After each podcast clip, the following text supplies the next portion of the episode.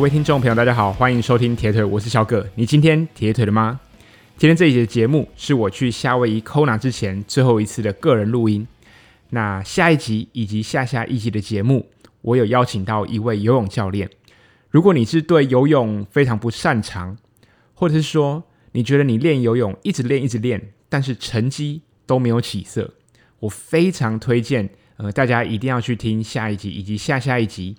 这位教练里面所谈的内容，我觉得这个含金量是非常非常的高，包含我自己在聊天的过程中，甚至私底下请教教练一些游泳的问题，教练都能够呃非常给我满意的答案。那我也在最近的几次练习，一直尝试着把教练所说的，然后融入在我的训练当中。OK，其实说实在，我从第一集录音到现在，我那时候看了一下我的后台，我发现哇。我第一集录音的时间是二零二零年的九月十八号，那我今天的录音是二零二二年的九月十九号，等于是说，呃，铁腿这个节目已经陪伴了大家两年，虽然过程中有点起起伏伏，呃，对我来说啊，有时候可能因为工作上、训练上，那人难免会怠多，或者是说，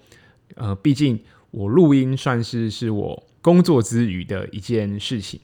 那我投入我的热情，然后希望他包括我的声音，然后能陪伴大家，嗯、训练的日子这样子。那其实这两年来，我觉得真的是非常感谢大家的支持。那虽然我只是，呃，一个在三铁成绩没有到非常非常突出，但至少，嗯、我在这个铁人三项的一个训练过程当中，我自己是还蛮有心得。那也希望透过我自己的呃故事，或者是我训练的经验来分享给大家，也希望大家不要在这个过程当中少走一点冤枉路这样子。那从二零二零年开录，其实那时候主主要是因为那时候受伤。那我一直觉得说，其实呃成绩好的铁人三项选手非常非常的多，愿意出来跟大家透过一些社群媒体或者是像 Podcast 这样的平台分享的。还是比较少，所以我就想说做了这件事情，那不知不觉就做了两年。有时候就是跟训练一样，其实当中很多时候我也会遇到一些诶，不知道聊什么样的话题，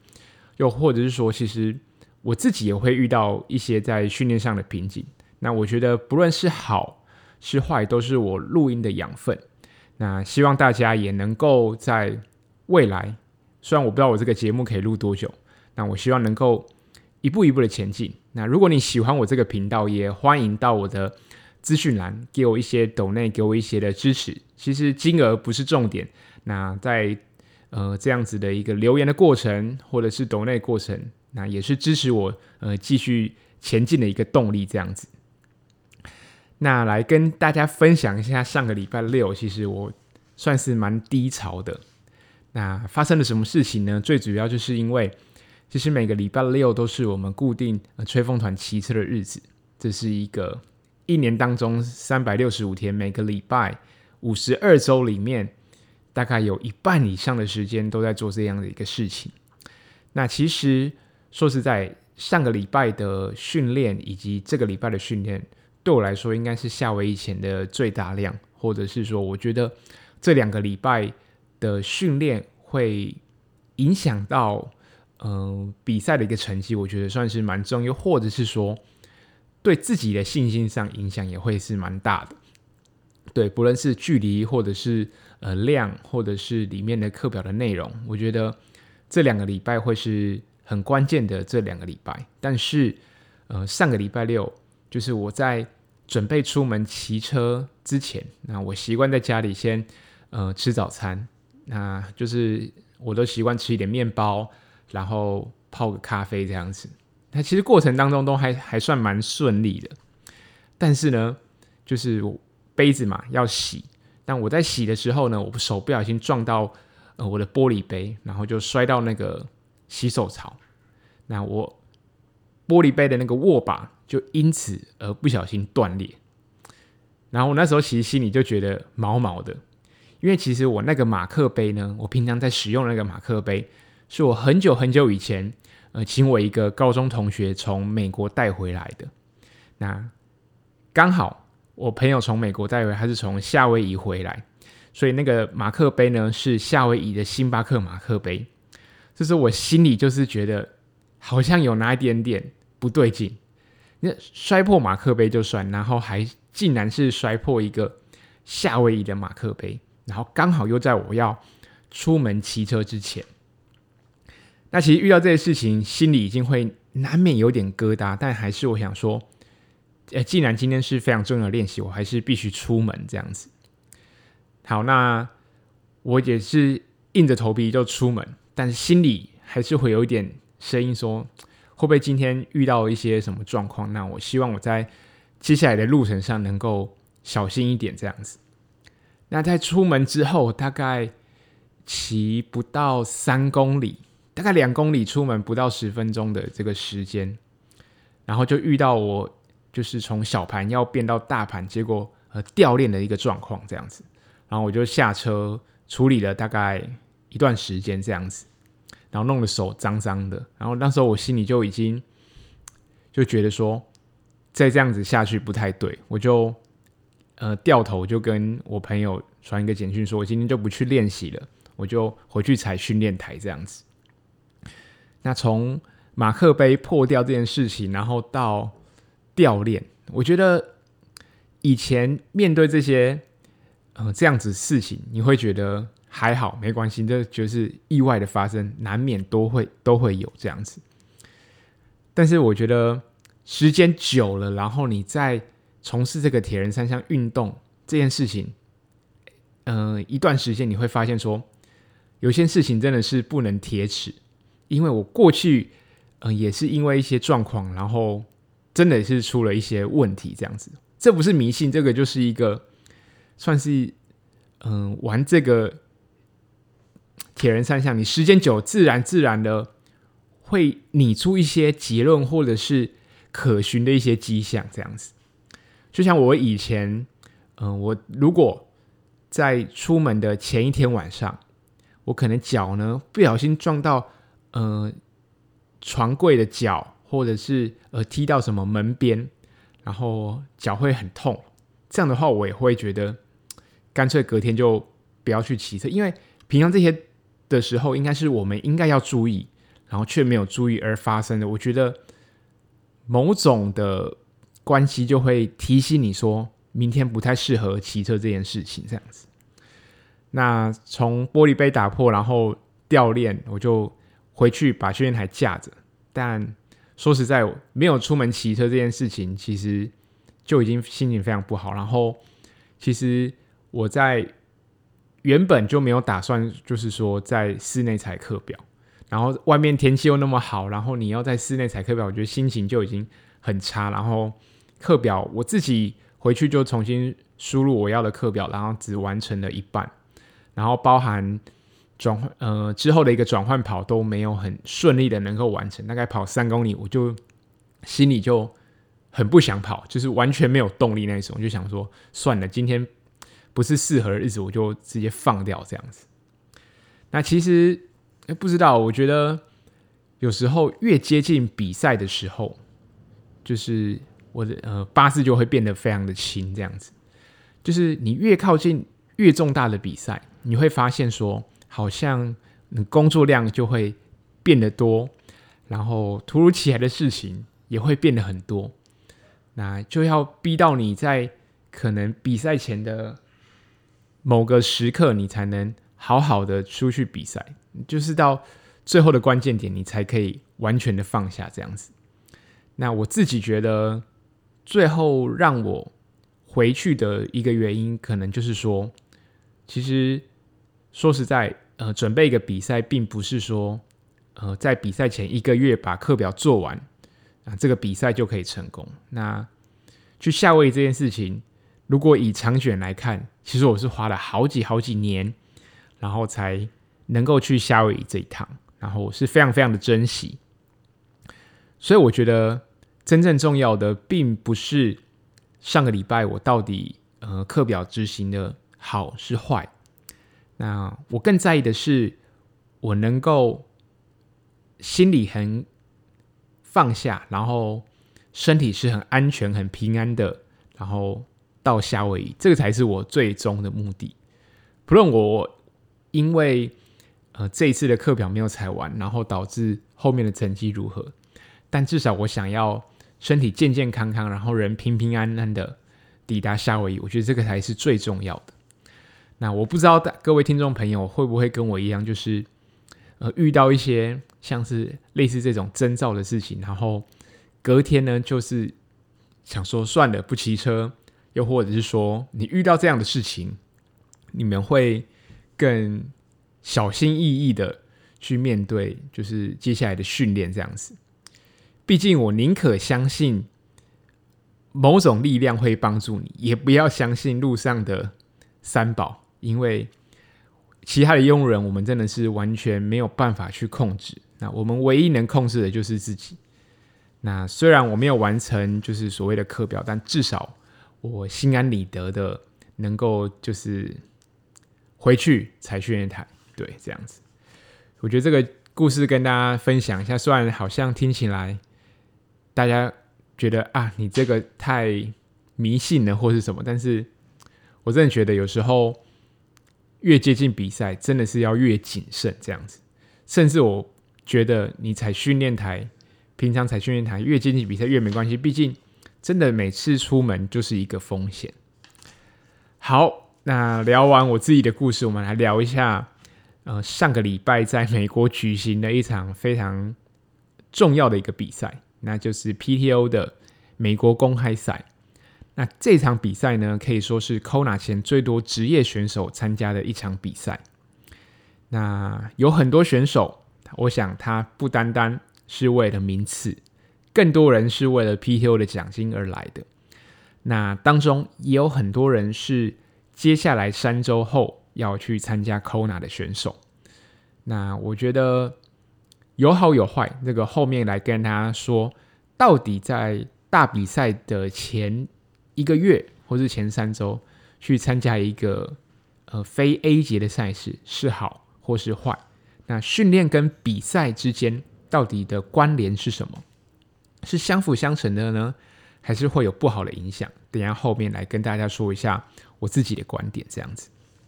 那这场比赛呢，其实我们也有台湾选手有参加，不知道大家知不知道？啊，这个就卖个关子。那这场比赛呢，水温是二十七度。这是水温哦，不是气温。那天气气温的部分呢，是三十七度。在达拉斯举行的这场美国公开赛是一个非常炎热的天气，甚至我觉得比 Kona 还要炎热。那这一场的男女总一分别是美国队的 Colin Cartier 以及女生是 Ashley Gentle 这样子。那成绩的话，我就不细说。大家对于呃这一场的男女总成绩，大家可以上网去看一下。那如果你对这场赛事有兴趣，我觉得大家可以去 YouTube 打 PTO，它里面有呃男女比赛的一个精华，这样，因为它是分男生一天跟女生一天。那我自己原本觉得这一场比赛的女总一应该是 Taylor Nip，因为我关注这个选手关注蛮久的这样子。为什么他？是我觉得原本的冠军呢，因为他的底子非常的好，他是从奥运距离出身的一个选手。那去年在斯洛伐克举行的 Collins Cup 冠军赛呢，他是所有女生里面成绩最快的。那他的成绩也让美国在去年二零二零的东京奥运的接力赛的项目中拿下了银牌。那这个女生在一一三的距离都表现得非常好。那在游泳的部分呢，她这场比赛是跟 Lucy 一起上岸，代表说她的游泳能力也是非常非常的棒。不过，呃，事与愿违啦，就是 Taylor Knibb 后面爆掉，她甚至中间有一段的过程当中，甚至是用走路的。那最后 Ashley Gentle 她的跑步能力是。非常棒，然后在保持速度的一个状况下，然后最后逆转超前这样子。那如果大家有去看这场比赛的话，不论是从嗯、呃、现场直播，或者是从后面的精华，大家可以看到一些东西，我觉得拿出来跟大家做提醒，我觉得是非常好的。那我想应该比较少人去直接看 PTO 的直播啦，毕竟因为美国跟台湾时差的关系，所以举办的时候台湾是半夜的时间这样子。但是我觉得大家可以去看那个精华，我觉得是蛮不错的，然后很精彩这样子。那其实，在过程当中呢，Lucy 状况，Lucy Charles Buckley，她的状况蛮多的。她的一个后水壶架呢，让她这场比赛，我觉得一直没有办法进入到一个状况内。那大家如果去看影片的话，可以看到，就是 Lucy 它的后水壶架，它一直没有办法，就是把她的水壶放在她的后水壶架，然后甚至因此她的水壶还掉落到路旁边这样子。所以这件事情告诉我们说，我们的比赛装备一定要在赛前准备好。不论你是去夏威夷，或者是你去垦丁，或者是十月的台东，你所用的每一个装备，你一定要在事前自己使用过。那我觉得后置水壶这件事情呢，我觉得除了平常骑车要练习，这个东西在训练台，我觉得也可以练习。就是大家如果在训练台上面架着你的三铁车，然后大家可以试着把我们的瓶瓶罐罐放在我们的后水壶架。然后有些人后水壶架可能会装一个或是到两个。那大家可以去试着模拟说，大家呃，你拿水壶，或者是你后面可能是放运动饮料，或者是你的补给，你拿的时候你是习惯呃右手靠在休息把，然后左手拿，还是左手靠在休息把，然后右手拿？那这个位置跟这样子的一个手感，我觉得也是要练习的。那多多少少，如果在训练台上可以训练，哎，你可以拿得很顺，那你就到实际的路线来去模拟看看，你能不能边趴着，然后边拿你的水壶。这个虽然没有办法到减少很多时间，但是如果能够练起来的话，至少。在整个补给的过程中，也能够提高骑车的一个安全性。因为有些人可能就是因为他放的那个后置水壶，但是他一直弄不好，结果没有注意到前方的路况，或者是龙头歪掉，然后导致一个摔车的状况。所以后置水壶的一个部分位置啊，跟拿的一个手感，我觉得大家是可以需要练习的。那刚刚提到这场比赛的天气是非常非常的炎热。我觉得天气炎热，虽然对成绩来说是不好的，就是基本上很难在一个炎热天下，呃，有一个非常好的成绩。但这场比赛呢，其实对职业选手来说，他就是拼呃前几名，因为名次越好，啊，相对的奖金越高。那我觉得越是一个坏的一个天气，不论今天天气是很热很热，或者是遇到下雨吹。吹风这样子的一个寒冷的一个天气，因为像欧洲或者像尤其是英国一些比赛呢，就是在可能春天又或者是秋天，这时候天气变化大的时候，那时候天气可能是会非常寒冷的，对，也是有这种的一个状况。那越是不好的天气，那翻盘的机会就越高，也也就是说，呃，不确定的因素也提高，所以永远不要。放弃，然后也不要心急。就是今天天气不好，那这个是每一个人都需要面对的一个状况。那如果你这时候你的心态是好的，那你会告诉你自己说：没关系，今天的天气虽然炎热，但是我只要保持好我自己的节奏，那后面一定会有好事发生。那如果你的先做过一些心理建设，那。面对这样子的一个不好的条件，那或许我们也可以看到一个好的一个成果。这样子，那虽然成绩最后不好，但是成绩是比较出来的。也许我这场呃比赛，假设今天天气很热，那比一个一一三，那我的成绩可能没有过去来的那么好，但是可以去看一下呃自己的排名的比例。可能是你可能原本比较好的成绩。你只占了总排名的呃前十趴，但是你这场比赛你的成绩虽然比较在数字上没有比较好，但是你的排名是更前面的。对这个东西，因为不同比赛、不同场地，这都是没有办法直接去比较。但是我们可以稍微从名次来去判断一下自己在这场比赛的表现是好是坏这样子。那刚刚从 t e r a n i p 的一个跑步爆掉的一个故事，我们就可以知道说，就算职业选手，他也是会遇到爆炸的一个状况。所以，身为我们平常嗯、呃、业余的铁人，其实按照自己的节奏，那个不拼名次的人，只拼自己成绩的人，反而越稳定就是越好的这样子。那到底要不要在比赛前，就是大比赛前再参加一场小比赛呢？我就在这边来跟大家分享一个我自己的观点。首先，我们要了解训练跟比赛是呃截然不同的一个东西。呃，绝大部分我觉得九十以上都是不同的。那训练呢，其实是一连串的过程累积。那我这个礼拜的训练跟下个礼拜的训练，我下个礼拜的训练会比这个礼拜的训练可能强度再更高一点点，它是一种诶加一点点加一点点加一点点哎，然后休息，然后再加一点点加一点点加一点点，它是一个动态的过程。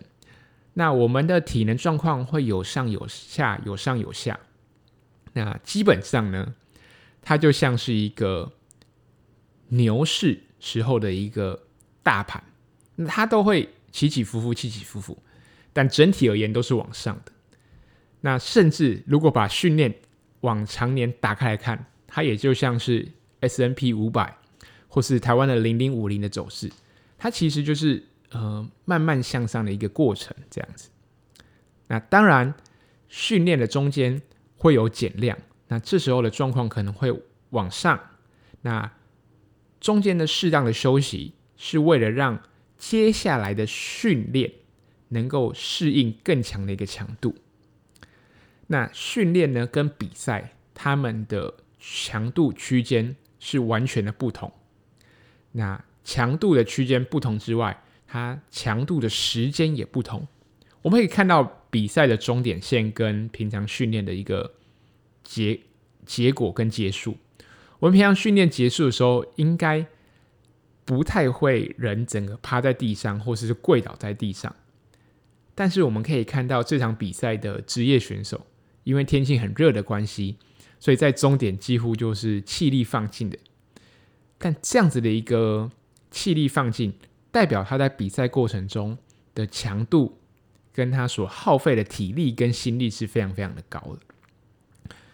那我们平常训练的时候，我们可能会训练耐力，可能会训练速度，也可能会训练速耐力。不论我们今天训练什么样的一个强度，我今天想要打无氧，或者我今天想要打呃有氧，呃轻轻松松的，但是我们会知道，我们今天的训练都是在一个可控的范围，我们很少会让自己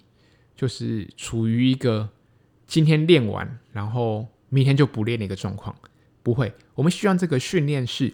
呃持续而不间断的。那如果今天做一个高强度的训练，那我会减少我们训练的一个时间。但是比赛不同，比赛基本上从开赛到结束，啊，我们先不管前面两项游泳或单车，至少我想在跑步的一个过程当中，所有人一定是倾尽全力，在最后的十八公里，卯足全力的去拼。那我觉得。比赛结束之后，通常一般的选手通常都会休三到四天。但是，呃，我们平常在执行一个训练的过程当中，我们很少训练完就整整休三到四天，我们顶多可能休一天到一天半，我觉得就差不多了。所以，这个强度跟呃强度时间都是不同的。那到底可不可以拿比赛来当做训练？我觉得是可以的，也绝对没有问题。那在这个提这个之前，我觉得先跟大家讲，为什么这些职业选手会去参加这场比赛。刚刚提到，除了奖金之外，我觉得像名次这个东西也是很重要。因为这一次的比赛，呃，挪威的两个最强的 Blumenfeld 跟 Eden 都没有参加，所以对于男子组的其他职业选手而言，算是。有非常大的竞争力可以争夺，就是前三名这样子。那女子组的部分也是像 Reef 也没有参加，所以多多少少也增加其他女子组的一个竞争机会。那刚提到职业选手他们的比赛是有成绩的，那除了成绩之外也有奖金，但是业余选手你今天在不管再怎么拼命，我记得 PTO 好像会给分组的呃选手好像一些奖金，对，但是。详细多少我并不清楚，但是如果你是参加 Ironman，或是你是参加 Challenge，其实基本上很少有机会你去参加比赛还能够拿奖金的。对，所以你说职业选手为了参加比赛拿奖金，OK，毕竟这个奖金金额也是不少。但是对于我们业余选手来说，如果参加了一个这场比赛，而连什么东西都没拿到，然后还花了旅费。花了住宿费，然后导致好的状况可能是你比出一个好的成绩，然后你有一对下一场比赛，你有更大的一个信心，能够去挑战更远大的目标。但同时换个角度来看，如果你今天比不好，势必会影响到呃接下来的信心。甚至假设你今天比得好，但是你怎么能保证？在接下来三个礼拜的过程中，你可以把状况调整到最好。毕竟，呃，在比赛的过程当中，我们很难去控制这样的一个强度。对，我觉得这个是稍微比较难，除非你是经验非常老道，或者是你一决定就是说，好，我接下来这场比赛，我就是要用呃未来那场比赛的比赛配速来去进行。对，所以。到底能不能以赛代训？我觉得首先要先确认这个场以拿以赛代训的这场比赛，你安排的时间点在哪边？第二个，你为什么要安排以赛代训？你的训练的目的是什么？第三个，你希望你达到了什么样的预期效果？你今天参加完这场比赛，你希望获得什么？最后一个是，如果你今天成绩是好。那又或者你今天成绩是不好，那在这场比赛当中，你希望能够透过这场比赛的结果，来怎么为后面的训练来做准备？如果这些上面这四个答案你都可以非常非常清楚，也很了解的知道为什么要参加这场比赛，那我觉得你就可以放胆的去参加这场比赛，因为你非常非常清楚你自己。呃，训练的模式跟目前的一个状况。那以赛代训的好处是什么？我觉得最简单讲，就是你可以花钱，然后请主办单位帮你弄好一个适合比赛的场地，然后你也不用多带什么补给，你就人带带着车，可以好好去呃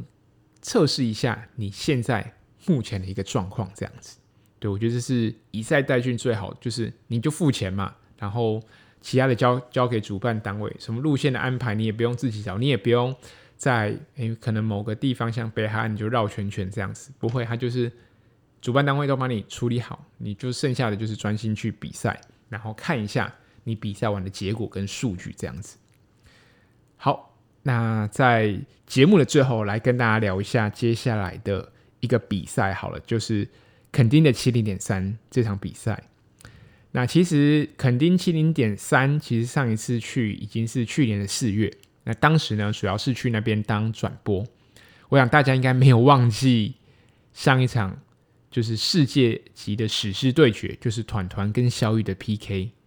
那不知不觉一年多过去了，然后现在两个人都当了爸爸，时间真的是过得非常非常的快。那为什么来想谈这场比赛呢？最主要是因为在上个礼拜，Ironman 七零点三公布了说他们要更改路线这件事情，然后就像地震一样，对不对？就突如其来的这就嘣，而且路线是完全不同，就是原本是都骑平路嘛，然后突然开始有爬升这样子，所以让每个人应该说多数的选手开始犹豫不决了。到底要骑铁车呢，还是要骑公路车？其实我自己觉得，不论是铁车也好，公路车也好，其实都可以。最重要的是，你先决定好就不要改变，你现在就决定好你比赛要骑什么车。那这场比赛的爬坡九十公里爬升八百九十公尺，其实老实来说并不算爬太多，但是因为爬升可能都集中在三个地方这样子。那是我，我或许啦会选择骑公路车，毕竟我我自己拿铁车爬坡，并不是我很擅长跟有自信这件事。然后我觉得会骑公路车的原因，主要是因为其实，呃，大家如果这场单车路线你越接近那个折返点，会发现其实弯路会越来越多，然后相对的，其实那条路蛮窄的。就是如果你骑三铁车，其实控车并不是那么像公路车来的那么灵活，铁车还是会比较笨一点，所以下坡有很多地方要特别注意。那其实，呃，不论是你骑骑铁车或公路车，其实上坡这件事情，其实就看个人的能力，并不会说，呃，公路车一定骑的比铁车快，这是没有的。但是下坡这件事情，其实。呃，我觉得就可以差到非常非常多秒，它完全不需要去呃浪费一点体力，那它就可以在很多的一个地方去把很多时间都给节省下来。所以是我会选择公路车，因为有除了上坡之外还有下坡。那如果你的控车跟你的下坡技巧好，也是可以帮你多争取更多的一个时间这样子。那在骑车的部分，我觉得赛前还是要注意，就是风向的部分。因为十月开始，多少可能会有落山风，虽然那时候还没有到那么强劲，但是我之前有参加，就是十月垦丁，就是铁人工厂举办的 We Fight 这样比赛，其实路线跟这样比赛啊大同小异这样子。哦，那时候的落山风真的就蛮强的，所以我觉得赛前大家可以要注意一下气温之外，我觉得风向也是很重要的。那这场比赛有所谓的一个非竞赛路段可以善用。那它这个路段我看了一下啦，就大概是去程是属于上坡，那回程是属于下坡。那我自己会给听众朋友，如果你参加这样比赛，你在去程的时候进入到非竞赛路段，我觉得在踩踏的时候，你不用刻意的放慢，你就维持节奏，然后稍微保持更轻松，让心跳降一点，然后在这个没有计时的一个路段，把你的补给都做好。那到离开之后，你就可以有呃一个更好的一个状态，能够面对接下来的一个路段。那再回来，当你面对到这个非竞赛路段的时候，因为如果是处于下坡的时候，你就很顺顺的，你就也不要刻意放慢，你就按着节奏这样子直接通过，我觉得就没什么问题。那这场比赛的骑车路线虽然改到就是变了很多上坡，然后有很多的爬升，但是我觉得这场比赛的路线。我觉得真的才是肯定呃最漂亮的一个单车路线，但我觉得除了像 Xterra 这样的越野赛段，我觉得以公路的赛段来说，这条路线真的真的是非常非常的漂亮。那在跑步的部分，其实也有爬升。那我自己觉得，大家在前五公里的时候要忍住，尤其是面对上坡的时候，不要轻易的，就是去为了争取时间，然后太过用力。那因为其实你。呃，你在前面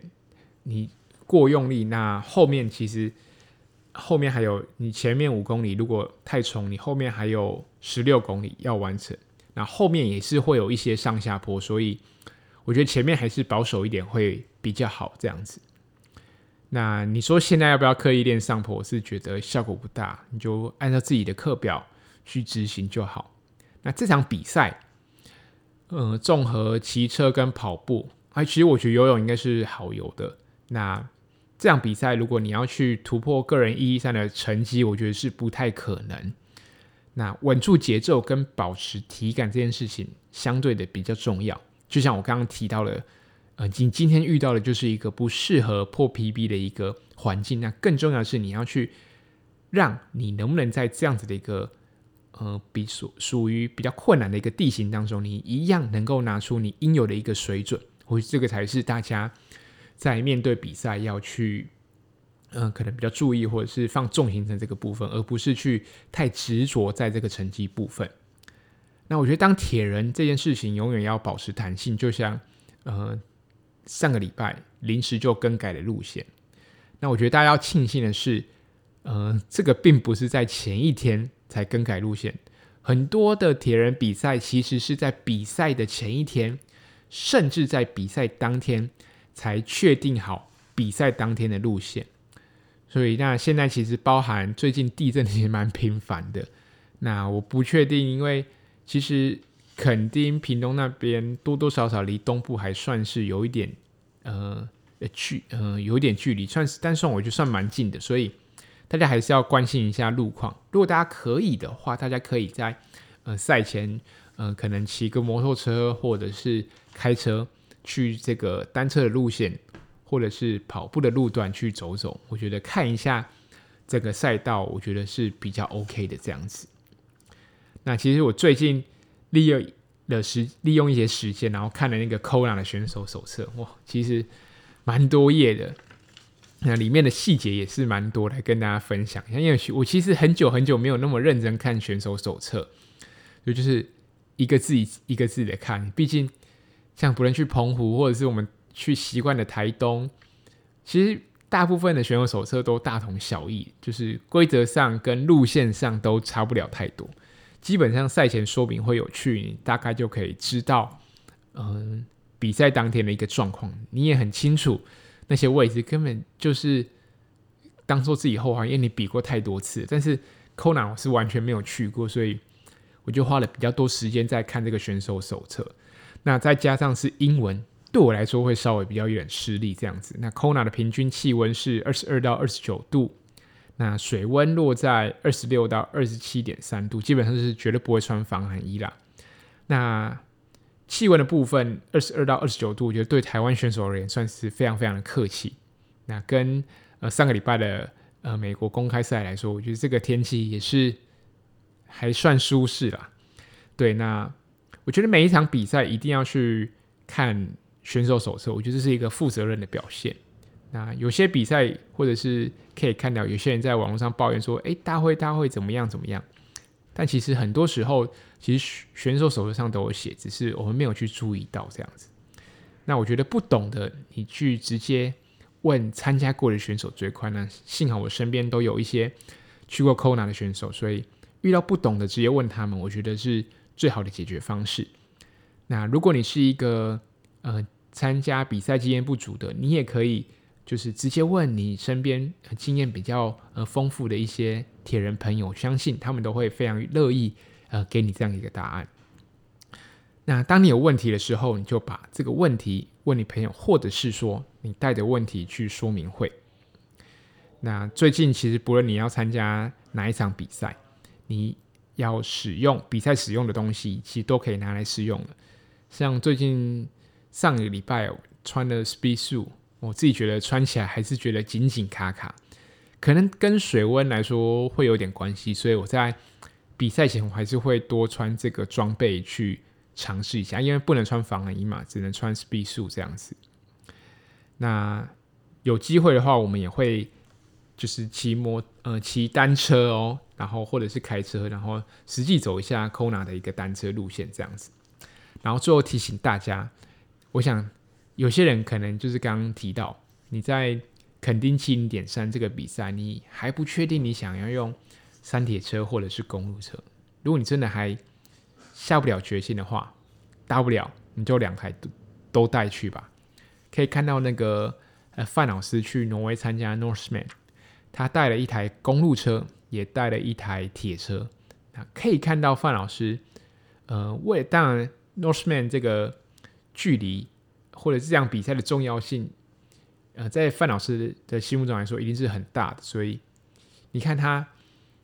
就算去国外比赛，他还是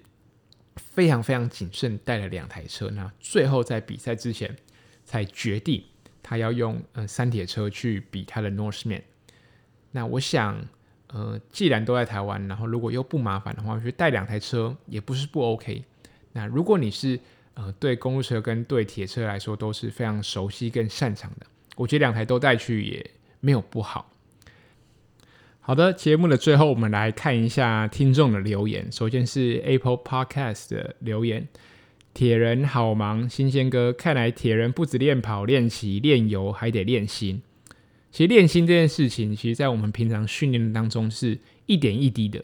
练习这件事情不用刻意去所谓的去练我们的心智，其实你给自己一些稍微艰难一点的课表，或者是说，我觉得铁人最难练心的应该是每天早起起来运动的那一刻，我觉得真的是很困难。就算早上只是做一个很轻松的一些训练，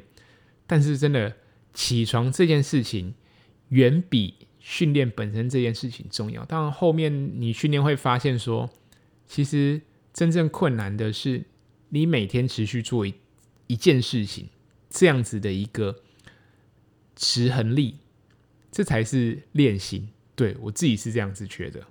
那说实在，那些再艰难的课表，如果大家呃一起去嗯、团练，或者是说大家一起去吃完同一个课表，我觉得这个是呃轻而易举。那有时候反而跑间歇啊。我觉得还比较轻松，因为一组一组嘛。那你今天做了这一，你现在现在做的这一组，那你过了呃休息的时间，然后你再接着下一组。其实，在时间过得很快，整个训练起来，虽然可能心跳跳得比较快，或者是比较喘，